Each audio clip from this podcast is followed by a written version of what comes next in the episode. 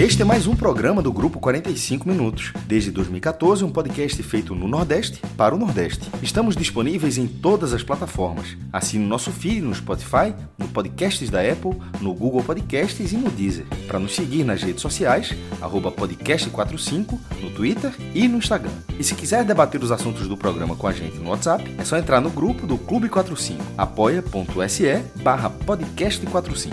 Muito obrigado pela escolha e pela confiança.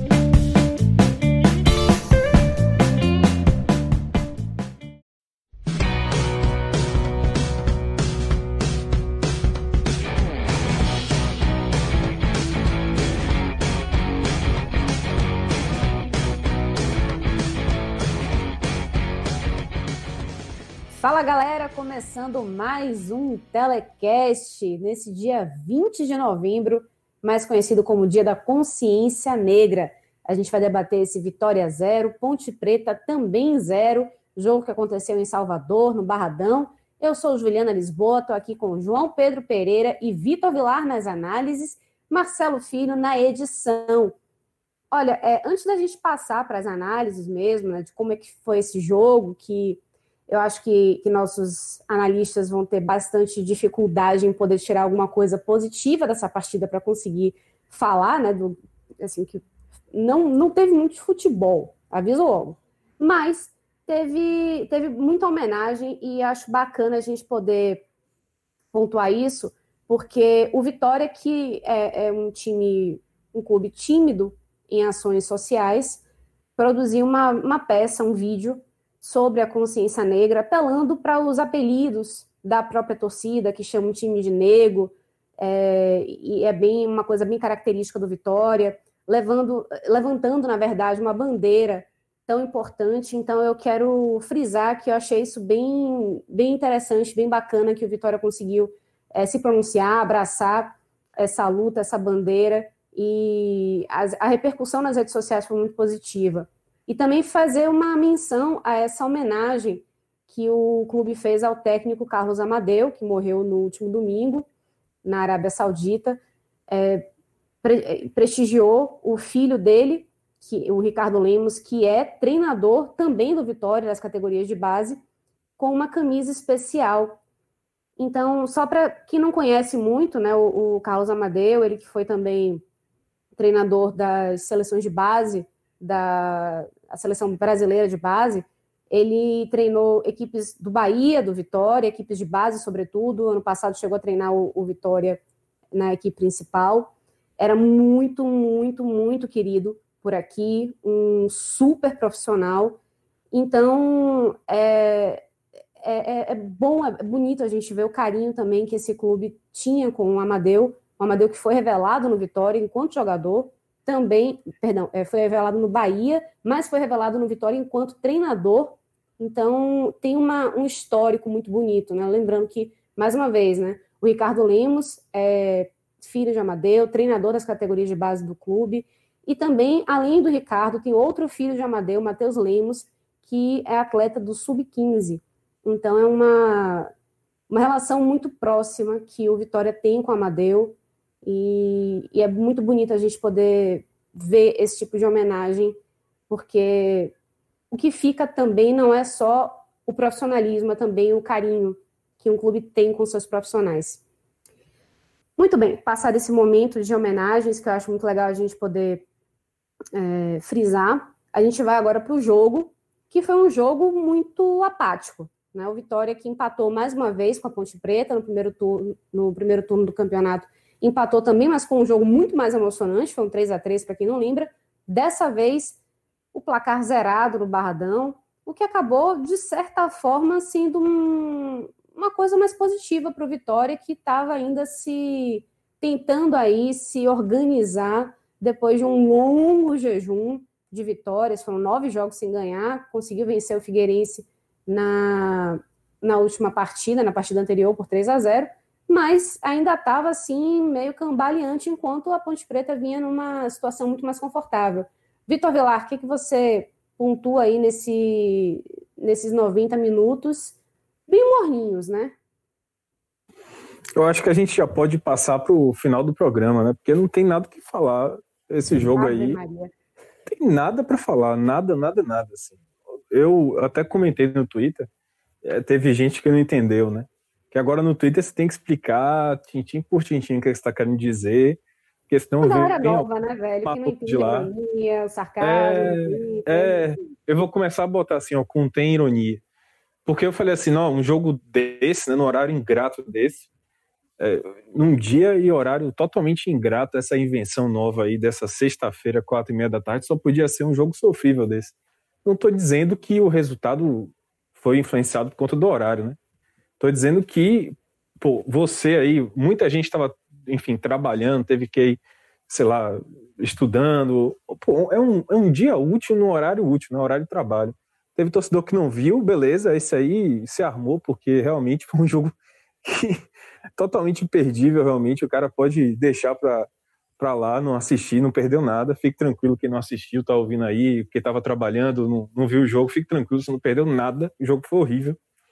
Mas também para quem parou, deixou de, de, estudar, deixou de trabalhar, deixou de fazer alguma coisa para poder ver o jogo, meu amigo, esse cara tá pirado, porque não tem menor condição. Esse jogo foi uma perda de tempo total, assim. E um, é isso que eu tô falando, assim. Se fosse ainda na, num sábado, numa sexta de noite que fosse um jogo desse, pelo menos a, a figura, né, o torcedor, a torcedora tá lá tomando uma, vendo o jogo, já tá de folga, já pensando no final de semana.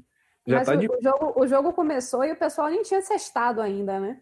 É, exatamente. E aí você, pô, com, começar o seu final de semana antecipado com um jogo desse aí é sofrimento demais, bicho. Que jogo Veja, feio, o, feio, o cara, feio. O cara que resolveu abrir o seu final de semana com esse esse jogo, né?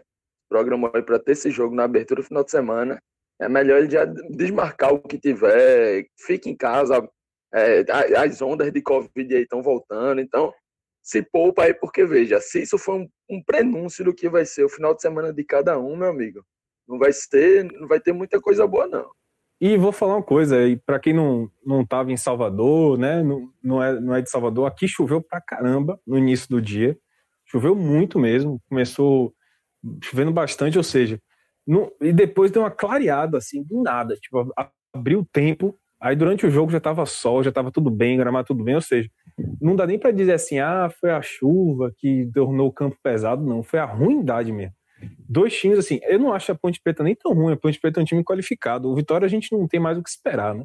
Mas, assim, a Ponte Preta é um time qualificado, faltou, foi, sei lá, faltou futebol. E digo mais, assim, no segundo tempo, no comecinho do segundo tempo, já parecia que os, todos os jogadores já estavam cansados, exaustos, querendo que acabasse o jogo.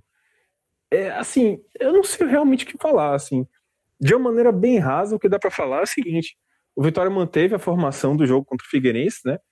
É, o que para a Barroca foi algo muito sensato, porque o time deu uma reação contra o Figueirense, né? Parecia que estava se ajeitando, aquela coisa que a gente comentou no último programa que o Vitória está tentando fazer o, o, o, feijão com arroz ali, né, o básico, porque antes o Vitória talvez estava tentando dar passos muito longos, muito além da sua realidade, né, tentar jogar de uma maneira mais técnica, aquela coisa, é, com alguns jogadores insistindo em alguns jogadores. Dessa vez o Vitória aparentemente, né, contra o Figueirense, apostou em jogadores que realmente estão rendendo. Então, por exemplo, Carleto saiu do time para entrar Rafael Carioca, que não é um grande jogador, demonstrou isso hoje, inclusive, mas faz um feijão com arroz, não é tão débil na marcação contra o, contra o Carleto, né?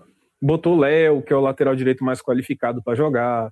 É, foi ali fazendo um feijãozinho com arroz mesmo, botou mais meio campo, né? Um time que precisa criar, é, criou mais, é, colocou, incorporou meio campo com Friso, com Fernando Neto, com Thiago Lopes. Então o Vitória partiu para o feijão com arroz. E Barroca sabiamente manteve a escalação. Só que isso também traz um recado, né? Eu acho que do jogo a gente vai ter muito que falar. Eu acho que a gente vai poder falar dos recados, enfim. É, que é o seguinte, a gente falou isso bastante no, no último programa. Do outro lado, tinha o Figueirense, né? É um time que está entre os piores dessa Série B. Eu acho que se a gente for colocar num saquinho dos piores da Série B, tá o Figueirense e tá o Oeste, obviamente. Então, assim, não tem o que falar, né? O Vitória jogou bem contra o Figueirense muito por conta é, teve um, uma parcela ali de arrumação da equipe, né? O Vitória evoluiu de, para o jogo do Figueirense, houve uma evolução, mas o, o resultado final, o placar final, teve muito mais, uma parcela muito grande também da, do nível técnico do adversário. E essa evolução que eu falei que houve do Vitória diante do Figueirense, ela foi suficiente para que o Vitória não perdesse para a Ponte Preta hoje. É o que dá para dizer. Que tipo assim, ó, houve uma evolução no Vitória, mas ela ainda não é suficiente para fazer o Vitória ganhar de um time que também não foi tão competitivo no Barradão, porque foi um jogo feio dos dois lados.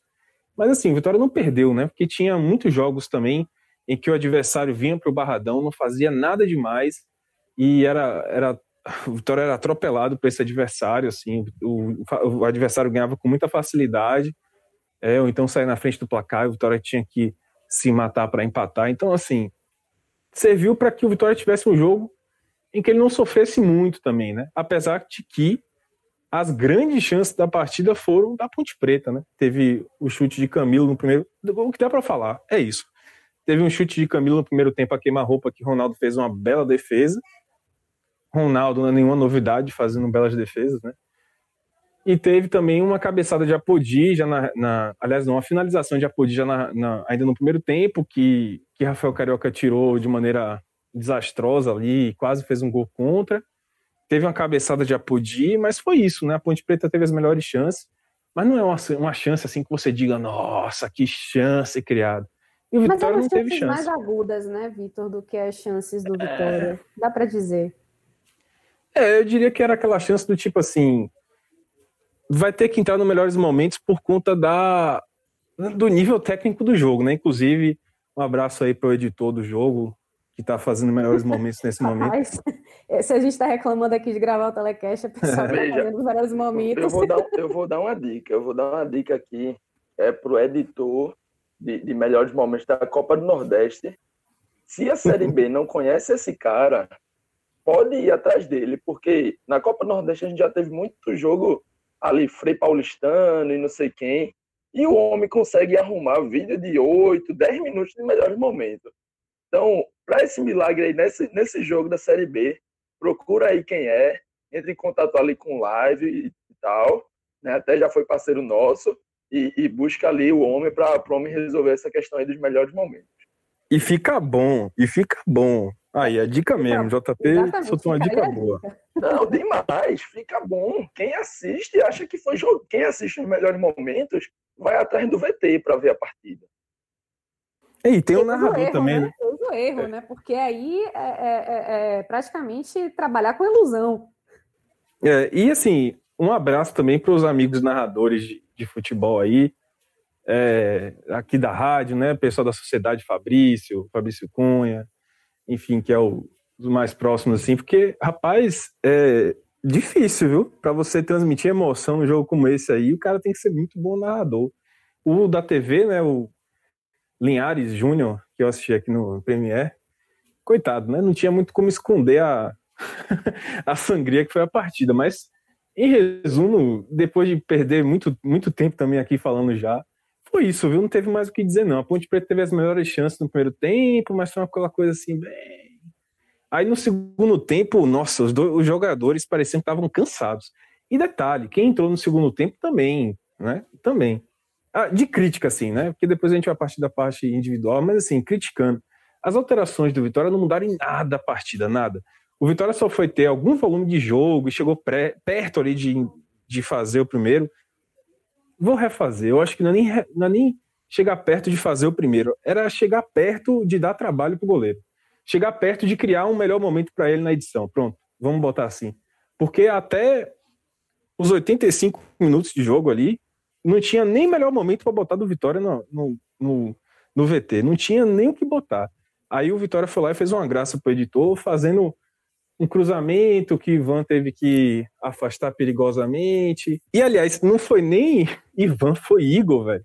Pra você ver o nível de, de, de, vezes que o goleiro da Ponte Preta apareceu, né? Não, surreal, surreal, assim. É... Não sei o que falar mais do jogo. O que eu tenho a dizer com, com, com muita tranquilidade é que o Vitória acertou em manter a escalação. Eu achei que é, Barroca fez o certo, mas o time não, não, não tem ponto de evoluir mais, assim, ele, ele tá fazendo o que pode. É, as alterações, o Vitória mostra que precisa de um repertório maior em alterações, mas a gente pode falar disso melhor nas questões individuais, porque passa pelos jogadores em si, não é necessariamente pela tentativa de Barroca. E é isso. É, é isso. Eu estou tentando também me espremer aqui para saber o que é que eu vou falar. Bilal, vamos fazer assim: você vai levantar, tomar uma água, esparecer a cabeça, que eu vou passar a bola agora para JP, para ver se ele consegue extrair mais alguma coisa do que você, para te dar um tempinho para pensar na próxima parada, que vão ser as análises individuais. Então, vai se preparando. JP, o que mais você tem aí a acrescentar? Fala, Ju, Gilá, Marcelão e todos os ouvintes. É, Gilá já falou muito bem aí, né? As brincadeiras, tudo que a gente faz aqui durante a, a construção do Tele, é, não, não são à toa, né? Às vezes é, o torcedor pode esperar um, um, comentário indo por um lado e vai por outro, mas é, foi exatamente porque foi o que o jogo proporcionou, né? Se é, é normal a gente ter jogos ruins, né? Mas eu já vi muito jogo que eu considerei ruim, considerei de um nível um pouco abaixo do, do esperado, mas com emoção né? Com, com a bola na trave, 1 a 0 aquele 1 a 0 chato. Enfim, tem um, um gol ali, tem um, um goleiro trabalhando. Hoje, né, a gente está aqui falando, fazendo esse tele sobre a ótica do Vitória, e eu acho que o, o Pod 45 lá de Campinas tá na mesma pegada com a ótica do, do da Ponte porque é, eu concordo que a Ponte tem um, um, time melhor do que o Vitória, isso aí é, tá bem claro no, no que os dois times disputam no campeonato, né? A, a Ponte, apesar de eu não acreditar que, que vai lutar pelo acesso, mas ainda, digamos assim, ainda está iludida com isso, né? ainda está acreditando nisso. É, enquanto o Vitória não tem como falar outra coisa além da luta contra o rebaixamento, né? contra esse Z4. Então, mas ainda assim, é, é uma ponte que, na minha visão, a cada dia vem se enfraquecendo. Né? É, é um time que, por exemplo, essa semana mesmo, perde João Paulo para a Série A, vai para o Fortaleza.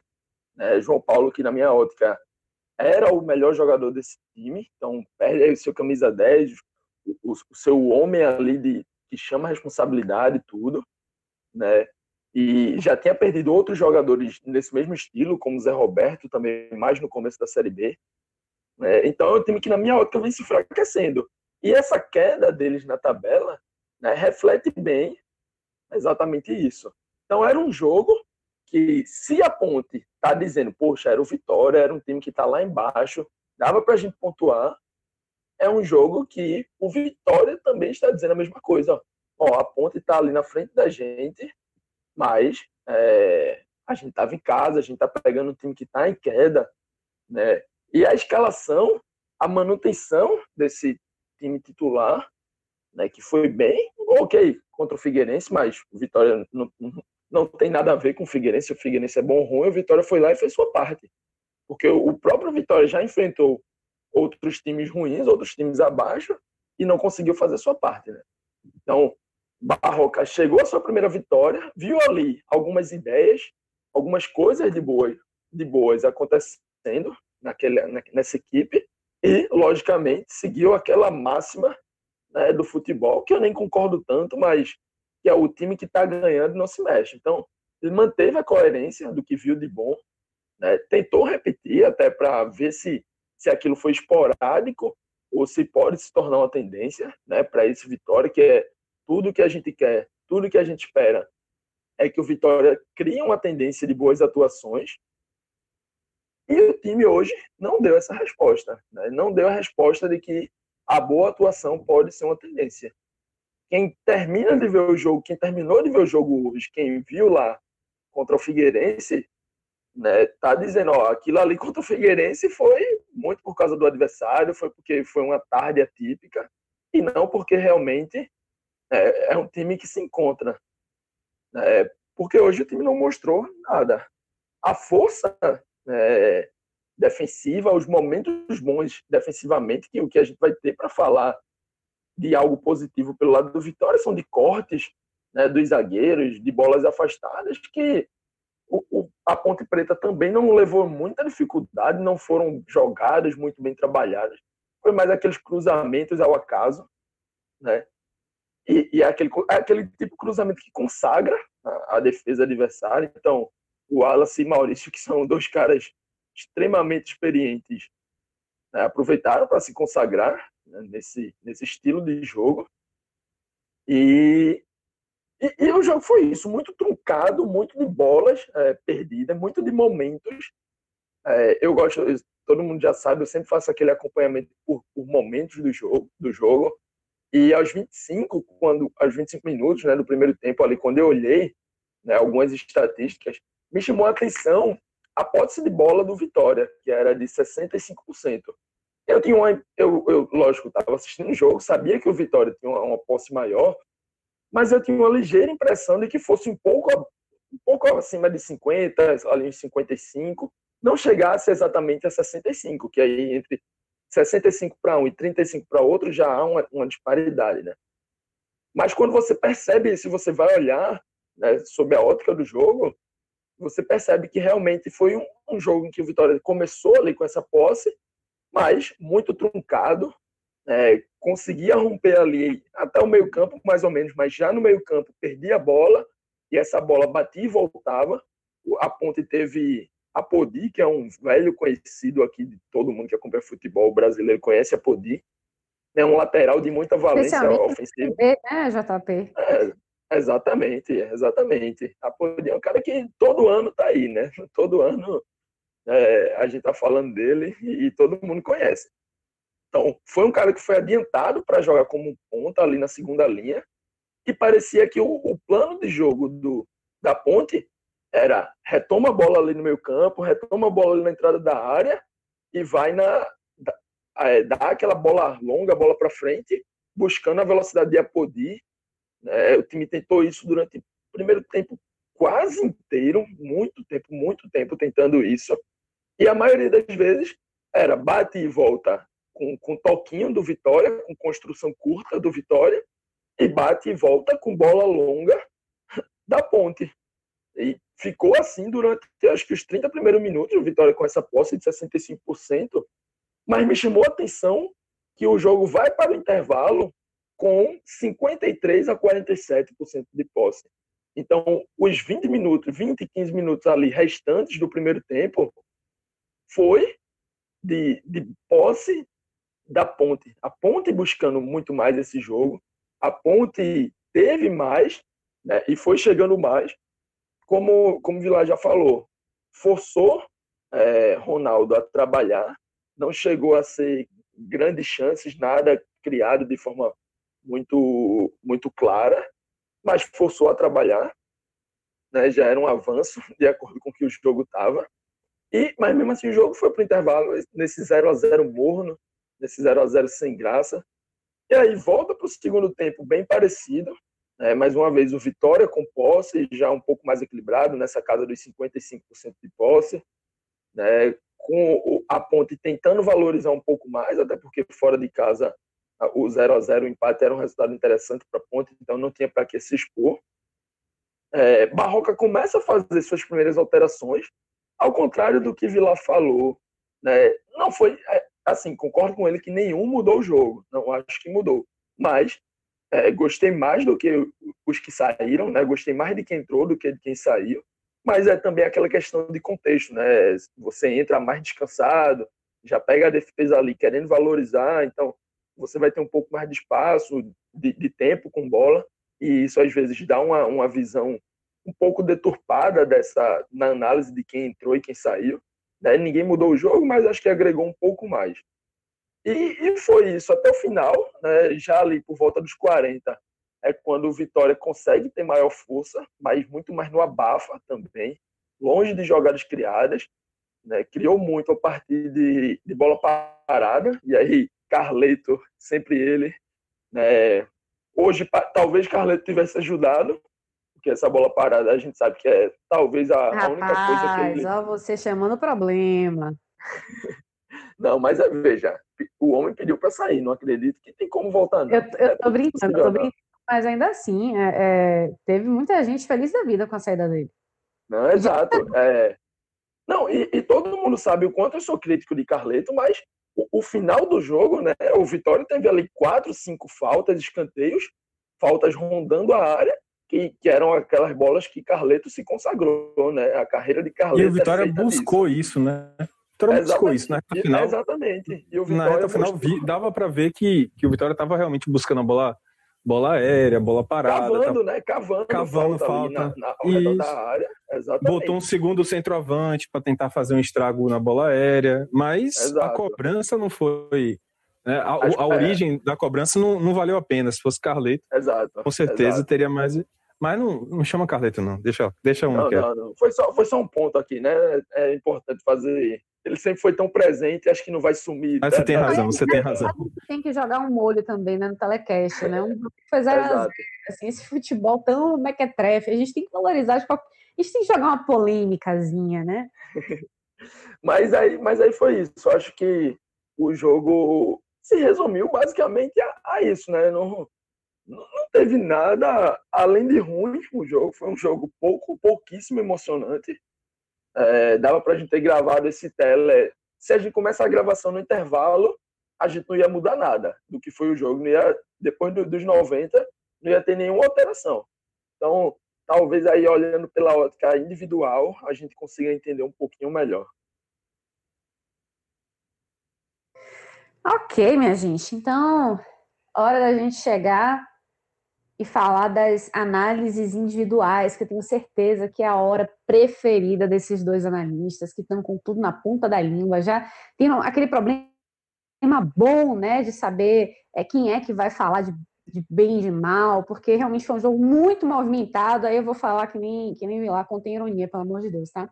Antes disso, antes disso, eu quero convidar você para conhecer, se é que você já não conhece, né, o maior portal de futebol nordestino do mundo inteiro, que se chama NE45.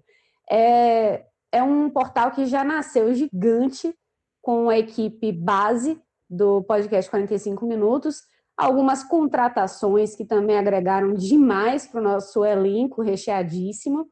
E para fazer esse, esse grande portal acontecer, continuar acontecendo e trazer tudo que há de, de mais importante né, sobre o futebol nordestino pela ótica de quem consome e acompanha o futebol nordestino, a gente pede para você dar aquela força para a gente, porque, afinal de contas, é um investimento muito grande que a gente está fazendo, porque a gente acredita muito no, do Nordeste para o Nordeste.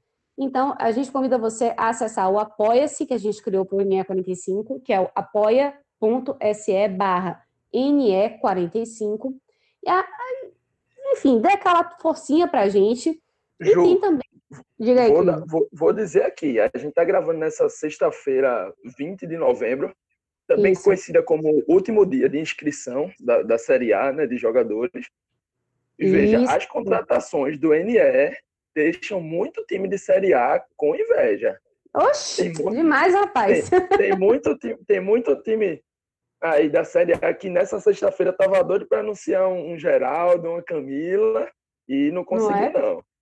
Pois é, rapaz. Então, o time está crescendo, o time está bom, tá, tá, a equipe está azeitada e, e tá, enfim, tá, tá fazendo coisa muito bacana, como, por exemplo, né, eu vou valorizar a, a cobertura fantástica que Clauber e que João Andrade fizeram de Hélio dos Anjos no Náutico, então foi um, um furo de reportagem aí, uma, uma, apuração sensacional de gente que realmente acompanha os bastidores da, da equipe, que tem fonte, que vão lá e que apuram mesmo, é, é uma reportagem diferenciada, e também vou puxar a sardinha para o meu lado, né, porque hoje mesmo eu publiquei um, um, um especial sobre futebol feminino, do que que as equipes nordestinas, né, as federações nordestinas podem se espelhar na Federação Paulista de Futebol no tocante ao futebol feminino, porque que não só o feminino, né, como por exemplo, Corinthians, Palmeiras, São Paulo, que cresceu muito, é, enfim, é, é até o, o, o, último,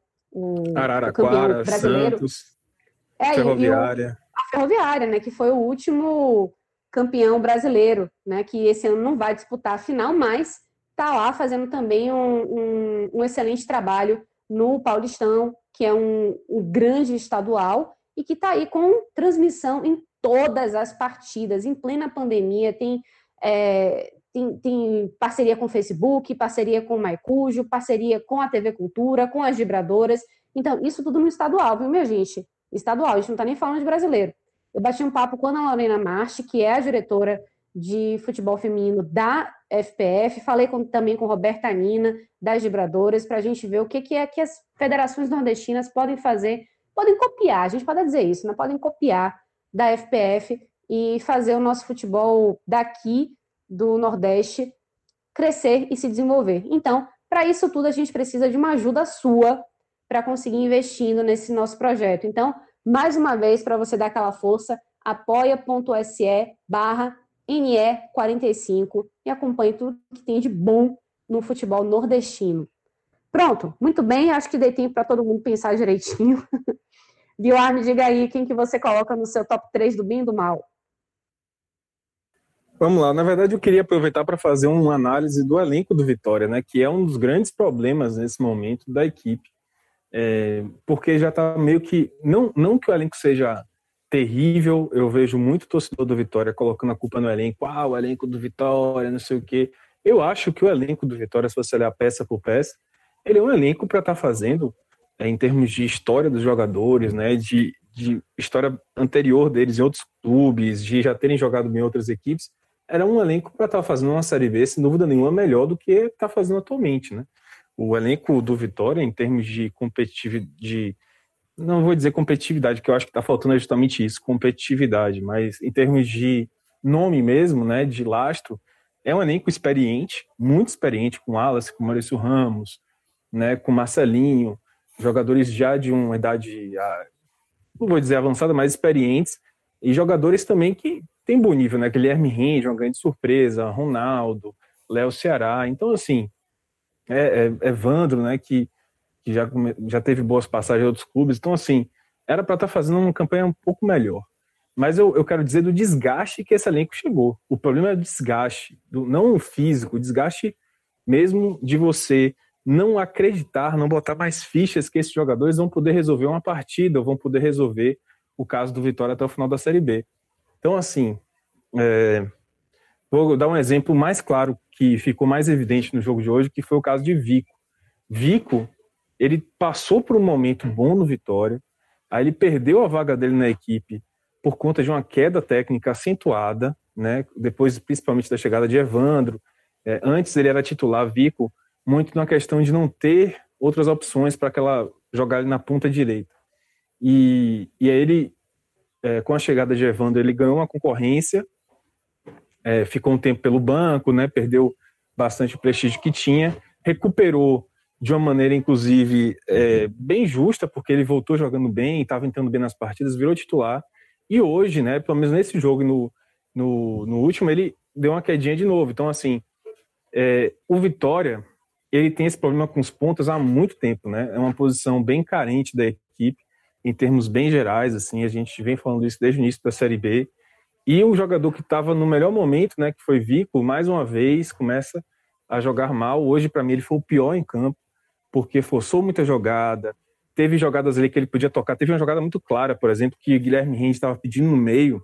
Né? Ele pegou a bola, dominou a bola na direita, cortou para o meio é, e, e, chutou. E Guilherme Rende estava chegando naquela, naquela chegada dele surpresa, que deu certo contra o Figueirense, chutando de fora da área.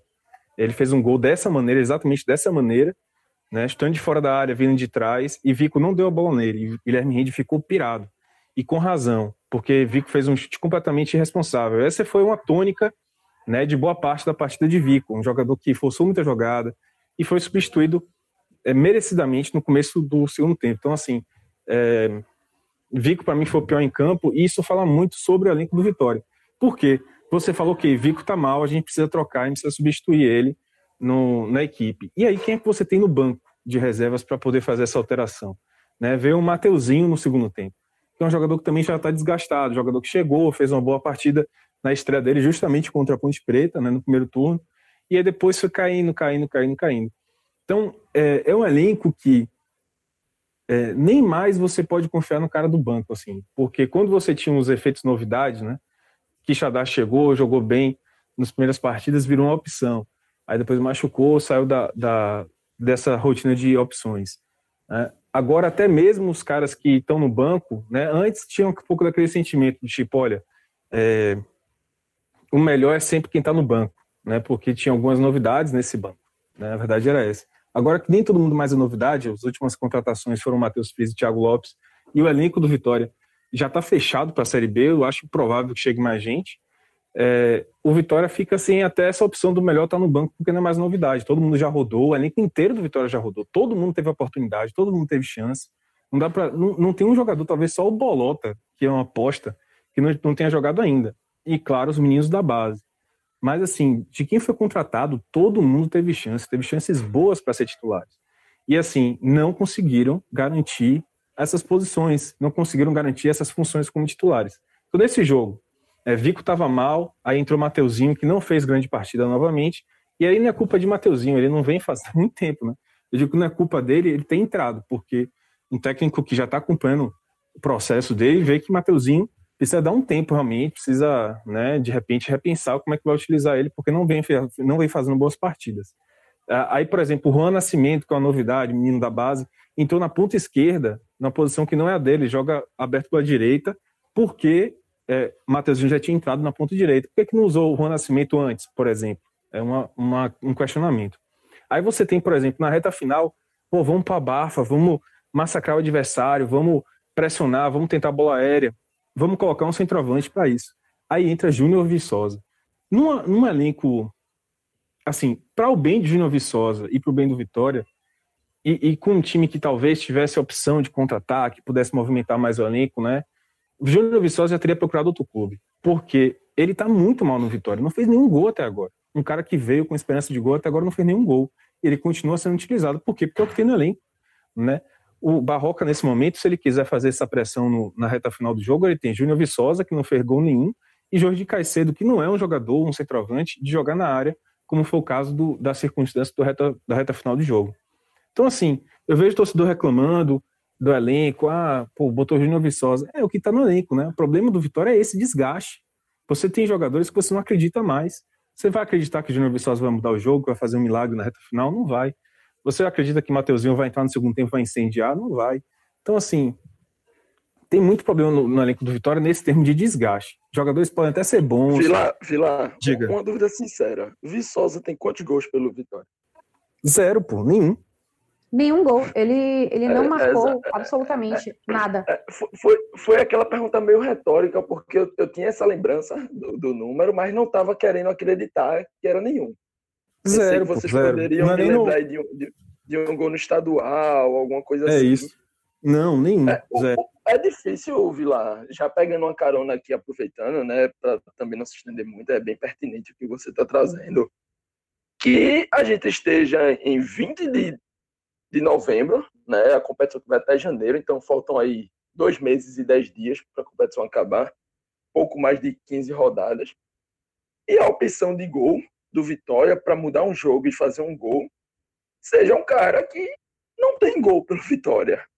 E a opção para incendiar o jogo no segundo tempo seja um garoto que até agora não jogou bem no Vitória. Mateuzinho chegou, ó, veja só, Viçosa, só para você entender, mas JP, você está entrando no ponto que eu queria trazer. E muito obrigado por isso, inclusive. Porque, veja só, Viçosa está desde o início do ano e até agora ele não foi a opção de gol no segundo tempo, entende? E Mateuzinho está desde o início da Série B e ele está entrado, ele entrou em várias partidas, amigo. É o que eu estou falando. Não é que não tem opção. Viçosa teve opção, teve oportunidade, que eu quero dizer, e não fez gol. Mateuzinho foi a opção até de ser titular durante o primeiro turno da Série B e não foi bem. E esses caras continuam sendo opção para incendiar o jogo no segundo tempo. Você entende o que eu estou falando? Exato, exato. É, acho que o Vitória precisa aproveitar aí. Hoje a gente já mencionou, né? hoje acabou o prazo de inscrições na Série A e na B é, esse prazo se estende mais alguns dias, né? Que é para exatamente a gente sabe que normalmente os times da A tiram os jogadores da B, não dá tempo dessa reposição. Né? Enquanto a gente faz essa gravação, alguns momentos antes, durante a partida, o CRB, para mim, anunciou uma contratação que eu nem sou tão fã, né? mas é só para exemplificar um pouco que foi a contratação do atacante Yuri. Yuri que no ano passado jogou a Série B pelo esporte, né? criticado por alguns, querido por outros. Nesse ano estava na, no, no Atlético Goianiense. Não entendi muito bem o motivo de dele ter saído do Atlético Goianiense, porque jogou mais de 80% dos jogos da equipe. Mas o ponto que eu quero trazer é esse. Os times da Série A fecharam seus elencos hoje. Todo mundo já tem uma noção de quem vai jogar e quem não vai, quem serve e quem não serve. São exatamente sete e meia. É, vamos esquecer hoje. Amanhã, Paulo Carneiro, que é um cara aí tão antigo, tão, tão com tanto conhecimento no mercado de outros dirigentes, outras coisas. Expertise. Onde, a palavra, é, a palavra é, é expertise. Tanta expertise né, nesse mercado aí, no mundo do futebol, no mundo do futebol brasileiro, tem que fazer alguns telefonemas, algumas coisas, para a semana que, segunda-feira, a gente ter reforço para o ataque do Vitória desembarcando em Salvador. Né? Sei lá, bate no, na porta do Palmeiras, bate na porta do de quem for, de qualquer time de Série A que já fechou seu elenco e já sabe quem vai jogar ou quem não vai. Né? Porque não dá para o Vitória, no segundo turno do campeonato, lutando contra o rebaixamento, e a gente está falando do Vitória, né, do Oeste, não. Porque se fosse o Oeste lutando contra o rebaixamento, é o campeonato dele. Do Vitória não é, ou não deveria ser. Está sendo, mas não deveria ser. Não dá para o Vitória ir para uma bafa num jogo e colocar em campo um Júnior Viçosa que não tem gol. Né? Só, Os só garotos da base. Tá falando... Pode falar, Gil. Pode falar, Gil. João Vitor, zagueiro, já tem gol. Se não me engano, são dois. Júnior Viçosa. Exatamente. Né? Centroavante, não conseguiu marcar. Isso, isso mostra que o, que o momento dele no Vitória, de repente, é o pior da carreira dele, porque ele chegou, eu lembro que quando ele chegou, a imprensa aqui, e eu fui uma dessas pessoas. expectativa, né? Rapaz, boa contratação, o cara é, é é cascudo, é jogador de Série B, ele faz boas campanhas, ele é, é homem gol no, no, na Série B. Chegou aqui, não conseguiu produzir nada. E, e, e é como ficou, né? Continua sempre sendo opção.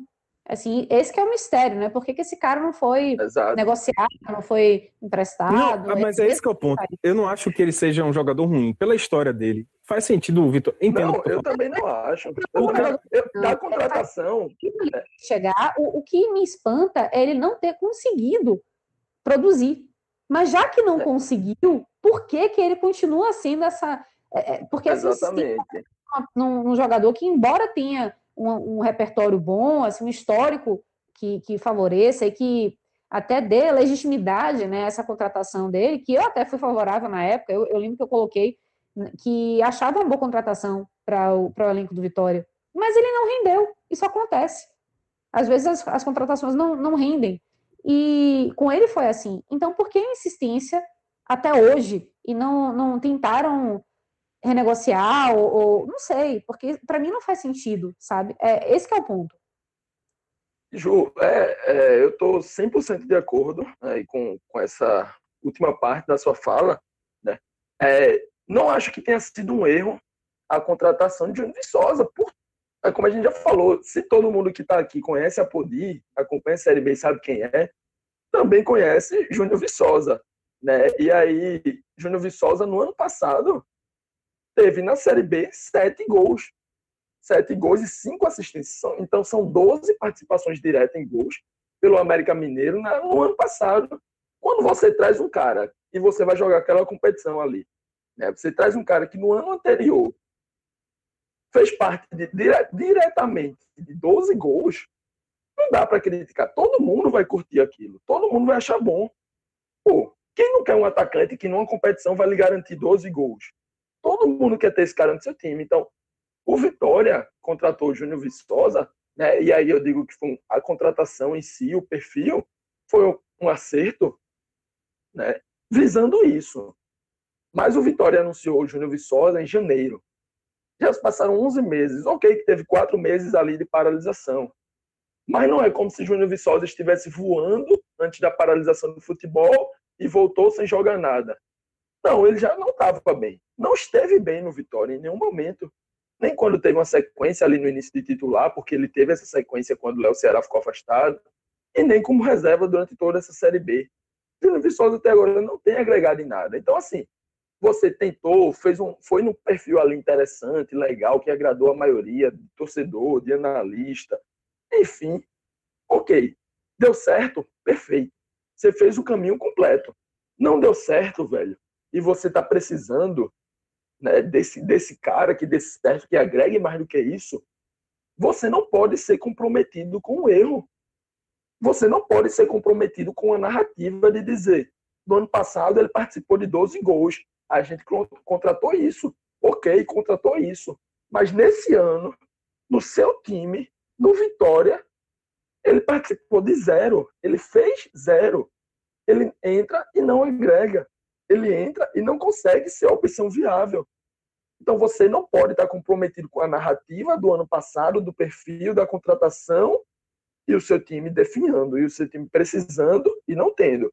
Então está na hora de Paulo Carneiro, já que ele é presidente do Vitória, deixar um pouquinho de lado a narrativa, o ego, a expertise que ele tem, né? não deixar de lado a expertise, deixar de lado a narrativa, a expertise e colocar em prática. Não, deixa eu de verdade. a expertise entre aspas, vai. E isso é um pouco mais objetivo, né? E, e, colocar em prática, né? Se ele diz que tem essa expertise, colocar ela em prática agora, trazendo um atacante ou opções novas. Ninguém vai ser. Se você não trouxer, sei lá, é, Pedro do Flamengo, se você não trouxer Gabigol, então ninguém vai ser certeza. Aí na, na Série B ninguém vai ser. Mas você tem que tentar. Você não pode ficar abraçado até a 38 rodada com um time na 16 colocação, 15 17 na, na beirando o Z4, você não pode ficar abraçado com um erro. Tentou, não deu certo, velho. Ok. Coloca o ego de lado, coloca a narrativa de lado e parte para tentar a correção. Porque se tivesse dado certo, se o planejamento, se tudo do Vitória tivesse dado certo, a gente ia estar tá falando aqui de uma vitória e de um, de um time que estava brigando pelo, pelo G4 e não lutando contra o Z4. Então já está aprovado que o que foi montado no papel não deu certo. E agora está na hora de remendar. Está na hora de consertar, de trocar o pneu do carro com o carro andando. É difícil? É.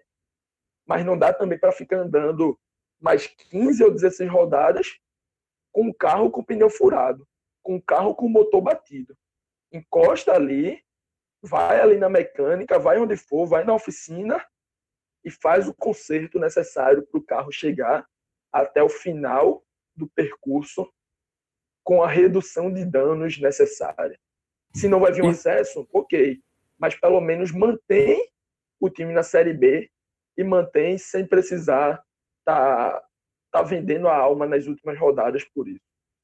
E é bom para todo mundo, né? Só para finalizar, assim, tipo, assim, ó, Viçosa, vai procurar outro clube aí, ah, procura um, não sei, fora do país, de repente na Série A, pô, sei lá, vai que ele topa ser banco na Série A de alguém, porque é o cara que tem, bota no Goiás, por exemplo, o Goiás tá desesperado na Série A, ele já fez gol pra caramba no Goiás uma vez na vida, então, assim, sei lá, vamos procurar, né, porque Viçosa, não é que ele seja ruim, é, é admitir e falar assim, ó, velho, para você não tá dando certo aqui, tá sendo ruim para mim, tá sendo ruim para você, vamos procurar uma sugestão aqui, uma solução, sabe?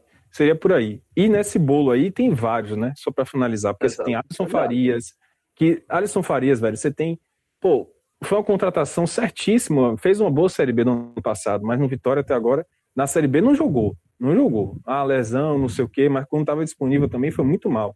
É, você teve Lucas Cândido, que voltou agora, é, depois, justamente por conta da passagem dele pelo Vitória no ano passado, mas não está conseguindo ir bem também. Fernando Neto foi um cara que começou o ano bem, é, chegou ao Vitória de maneira é, é, correta, acertada, porque fez uma boa Série B também no ano passado pelo Paraná. Então, assim, não dá para dizer que errou na contratação, mas o que está faltando é justamente esse, essa arrumação aí, né? Parece que o Vitória está tipo assim, ó, contratei bem e vou esperar aparecer é, é, esses jogadores um dia voltarem a, a, jogar aqui no Vitória, porque eles já jogaram em algum momento na, na carreira. Mas não é assim, né? Futebol, velho, tem muita coisa no ambiente.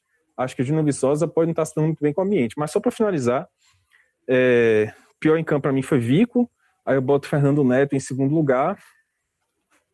Não sei, no terceiro eu vou deixar, vou abrir mão. Melhores em campo para mim, passando rapidamente aqui, já que a gente já se estendeu muito, eu gostei muito da partida de Maurício Ramos. Eu achei que a zaga do Vitória foi bem, mas muito em cima daquela, daqueles cruzamentos que o JP já falou de consagra aí, zagueiro, sabe? E Maurício Ramos aproveitou para se consagrar. É uma coisa meio Vitória contra o Figueirense, né?